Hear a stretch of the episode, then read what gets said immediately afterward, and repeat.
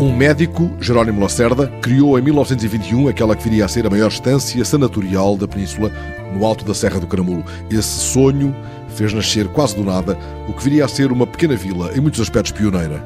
Em 1938, as casas do Caramulo já tinham água canalizada, a energia elétrica já era produzida a partir de uma central elétrica própria e a vila dispunha de infraestruturas então desconhecidas no país.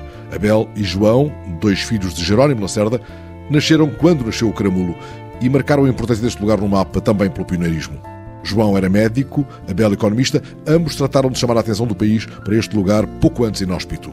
Assim, nos anos 50, para lá das respostas dadas pelos sanatórios do Caramulo, a vila dispõe de um urbanismo evoluído, espaços verdes, jardins públicos e um museu improvável. A paixão de Abel Lacerda pela arte leva a que construa no Caramulo um museu onde pode expor 500 peças de pintura, escultura, cerâmica e outras formas de arte. E João Lacerda construirá um edifício anexo onde serão expostos automóveis históricos e clássicos que ainda hoje trazem muitos visitantes ao Caramulo. Tiago Lacerda Patrício Gouveia é diretor executivo do Museu do Caramulo. Percebe-se que acentua o peso do museu na atratividade desta vila do Conselho de Tondela. Afinal, há 15 anos que, na direção do Museu do Caramulo, ele dá continuidade ao plano dos fundadores. Nós no museu, ao longo destes 15 anos, iniciámos uma série de atividades, algumas dentro do museu, exposições temporárias, que o museu não fazia até 2002, quando fez a sua primeira exposição temporária, e não fez desde a sua criação. E é engraçado porque o museu foi criado a partir de uma exposição temporária, que depois se tornou permanente. Mas de qualquer forma, temos outras atividades que são feitas fora do museu e que têm marcas próprias, como por exemplo o Motor Clássico em Lisboa, um, um salão de automóveis e motociclos clássicos, o Caramulo Motor Fest aqui no Caramulo, e tudo isso ficava eh, debaixo da alçada da Fundação Abel e João de Lacerda. Eh, e isso é também um enorme desafio, por um lado, mas por outro lado, uma enorme motivação, porque todas essas iniciativas foram já desenvolvidas por nós, por esta geração, minha e dos meus primos, que desenvolvemos essas novas iniciativas que o museu hoje em dia leva para a frente. E, portanto, há também já aqui algum legado nosso, não tão grande, não tão importante, obviamente, mas já há algum legado nosso para dar continuidade a, a, toda esta obra. E algumas das iniciativas desta direção do museu chamam fisicamente para a Serra. É o caso do Caramulo Motor Festival. Um festival aqui na Serra que reúne uma prova de rampa, portanto, exatamente serra acima, em velocidade ou em regularidade, e reúne também encontros de clubes, concentrações, uma feira de automobilia e mais uma série de outras atividades, esportes outdoors, etc e, portanto, realmente desenrola-se na Serra e desenvolve-se pela Serra, sem dúvida alguma. E estamos perante um chamamento para a Serra, mesmo se a Serra é apenas o espaço onde decorre o evento. A Serra serve mesmo como um lugar onde o evento se desenrola. De qualquer forma, para os visitantes que nós temos, para verem os diversos pontos que temos ao longo da rampa,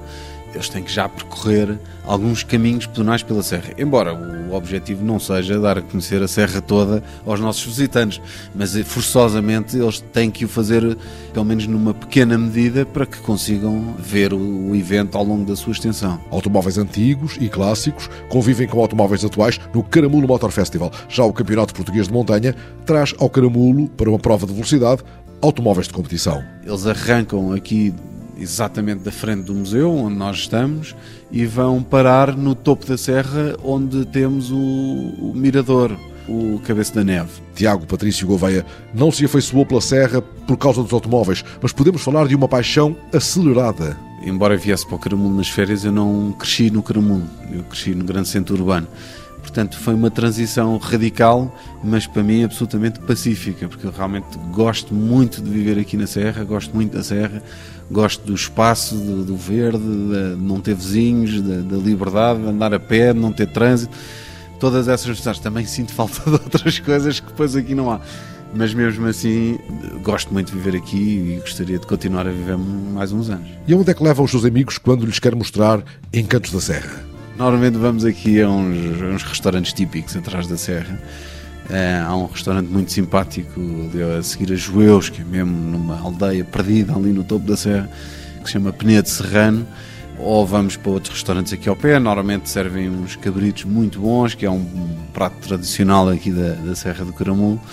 E de outra forma tiramos proveito de caminhos, seja de bicicleta, seja a correr, seja a andar de moto, há diversos caminhos aqui por dentro da Serra que são muito interessantes de conhecer, mas muitos deles também sempre numa perspectiva de fora de estrada, não, é? Não são propriamente os melhores caminhos para si com o seu carro do dia a dia e pronto para andar na estrada. E tiramos proveito dessa forma aqui da Serra. Tiago Patrício Gouveia diz que os amigos são mais dados aos passeios de automóvel do que às caminhadas, e isso nos traz de novo ao grande chamariz deste museu e à necessidade de repor alguma verdade histórica. O Museu do Caramulo não começou por ser um museu de automóveis. Quem começou o museu foi o Abel Lacerda através da coleção de arte. O museu foi inaugurado como um museu de arte e assim esteve nos seus primeiros seis anos de vida.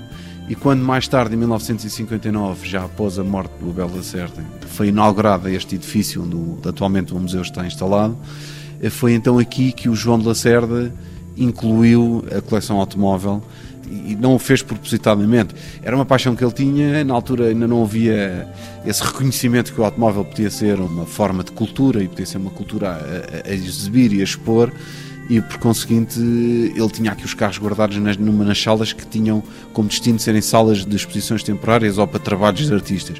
E o Américo Tomás, na altura Presidente da República, soube que estavam uns, uns automóveis guardados e forçou tanto que a partir daí nasce então a ideia de se realmente se expor esses automóveis ao público e ainda bem que assim o foi, porque é realmente o ponto de maior atração deste museu. Este museu está no coração da Vila do Caramulo, em frente ao hotel onde existiu um sanatório criado pelos antepassados de Tiago. Este apelido, Lacerda, faz parte do ADN da vila e é inevitável confrontá-lo com esse peso de um legado familiar. O que é que isso representa para si? Qual é a lição que diariamente tira deste lugar? É uma, uma visão muito clara do que é que estava pensado para esta terra e vistas largas. Uma grande capacidade de absorver o melhor de muitos outros lugares e aplicar eh, de uma forma muito equilibrada e prática e eficiente numa pequena, agora dizemos vila, mas era uma pequena aldeia. O Caramulo só foi vila em 1988. E das coisas que mais me fascina no Caramulo e mais gosto é ainda se notar muito dessas vistas largas, dessa capacidade de inovar nesta terra e sentir que ao mesmo tempo que o Caramulo ainda é uma grande aldeia e como dizia o meu avô João Lacerda, antes uma grande aldeia que uma pequena vila. Grande aldeia ou pequena vila, o Caramulo preserva tantos lugares secretos como a Serra dos Bons Ares que lhe dá nome.